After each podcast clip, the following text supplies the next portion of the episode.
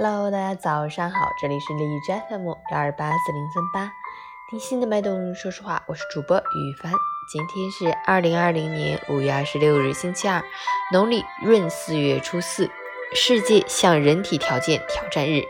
好，让我们去关注一下天气如何。哈尔滨阵雨转多云，十八度到八度，西北方二级，多云天气为主。午间时段仍有。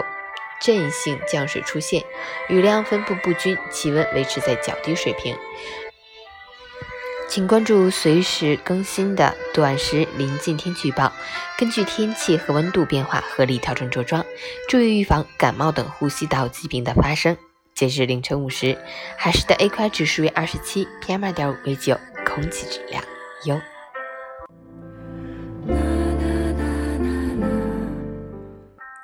美文分享。人就这一辈子，没有回头路。活着二字看似简单，却并非易事。正所谓，生活生容易，活容易，生活不容易。短短几十年的过程，每个人都在一边忍受着生活的打磨，一边经历坎坎坷坷。生命不长，做人就该以柔克刚。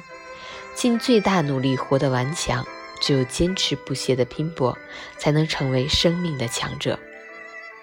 生活不易，我们活在浩瀚的大千世界，每个人都扛着家庭的责任，为了日子过得更好，尽最大的努力拼搏着。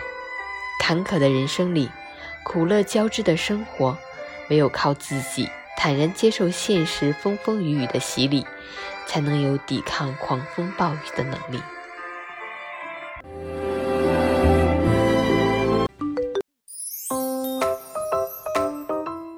晨语简报：据中国地震台网正式测定，五月二十六日零时五十四分，在北京门头沟区发生三点六级地震，震源深度十八千米，震中位于北纬四十点零四度，东经一百一十五点九五度。全国政协委员张建明。建议制定反网络暴力法，打击网络水军。张军，食药安全底线不容触碰，惩罚要痛到不敢再犯。福州立案查处一起恶意申请注册“火神山”“雷神山”等商标案件，对当事人予以警告，并罚款六万五千元。